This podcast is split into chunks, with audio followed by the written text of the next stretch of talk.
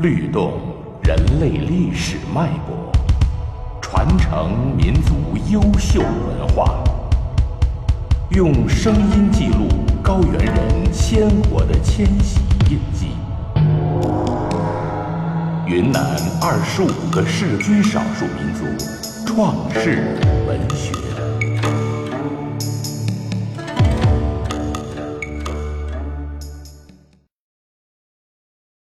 水族创世神话，古神改写，演播朱敏。相传很久以前，人们不会种谷子，天天上山摘野果、采野菜吃。有一天，孤儿蒿欧奇挎着个竹篓上山摘野果，找遍了满山的树林，一个也找不到。就坐在地下哭。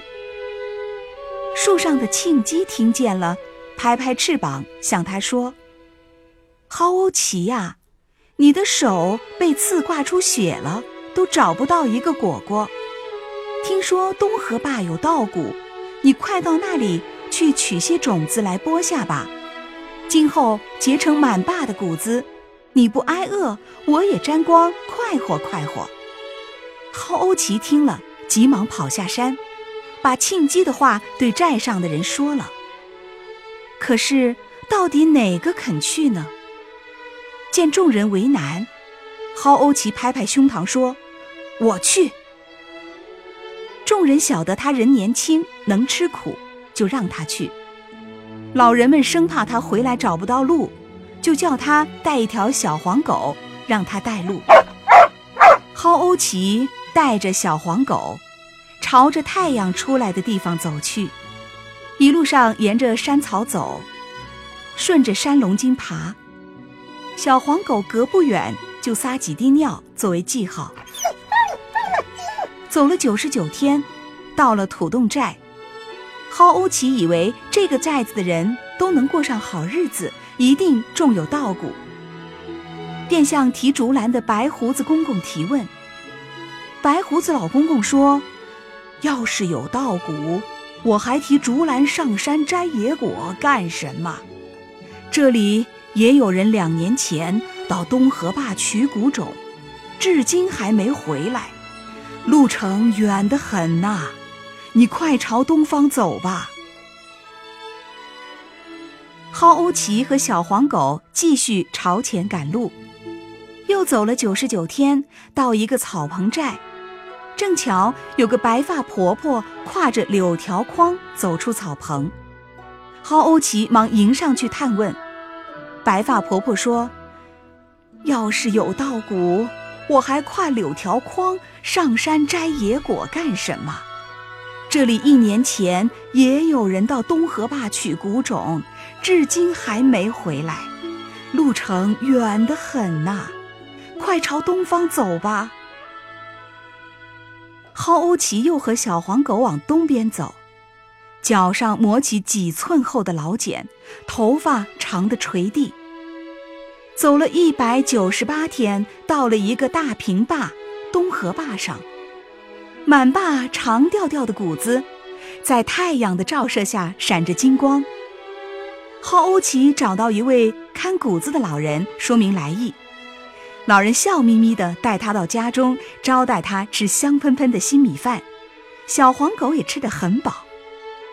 老人选一些穗子长、颗粒饱满的谷种给蒿欧奇，又给他干粮带在路上吃。蒿欧奇向老人道了谢，背着谷种和干粮，带着小黄狗离开了东河坝，朝着太阳落坡的方向往回走。小黄狗一路用鼻子嗅着尿气，翘着尾巴在前面带路，走了三百九十五天，眼看快要到长龙山了，突然被一条大河隔断，过不去了。正这时，两年以前在树上向蒿欧奇说过话的那只庆鸡，带着一群小庆鸡飞到他跟前说：“蒿欧奇呀。”你走后发了洪水，冲成了这条大河。我算到你今天回来过不去，特地来接你。寨里人盼望谷种，盼得好心急哟。你快把谷种交给我们，让我们帮你抱过河吧。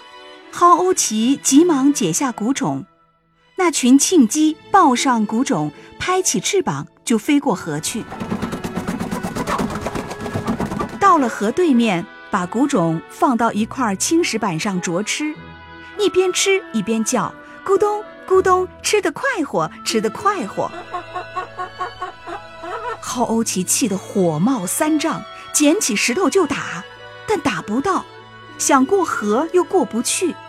他急忙扯了一些毛藤，一根接一根，结得长长的，叫小黄狗用嘴衔住一头，浮水过去，盘绕在树上。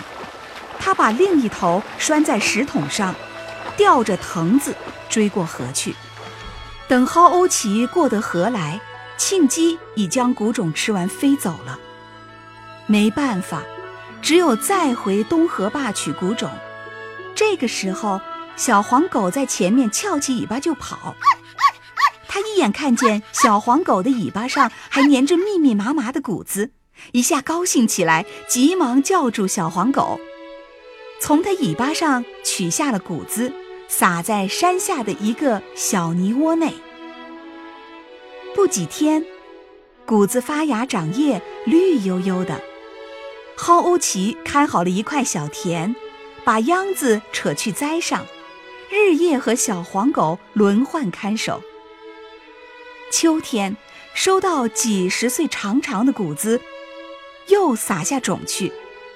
一年年过去，谷种多了，人人种谷，满坝子都是金黄的谷子。这时候，贪吃的庆鸡又成群飞下田坝啄谷子。蒿欧奇就编一张网安好，叫小黄狗守着。小黄狗一见庆鸡进网就咬，惊得庆鸡乱扑。那只最坏的老庆鸡跌落在网里，直叫：“咕嘟哥，饶饶我，下次不敢再来了。”蒿欧奇抓住庆鸡，一刀割断了它的喉管，扯下它的嘴壳，刮下皮毛。吊在长竹竿上。从此，山上的庆鸡不敢再下田坝来啄谷子了。过了好些年后，蒿欧奇和他的小黄狗死了。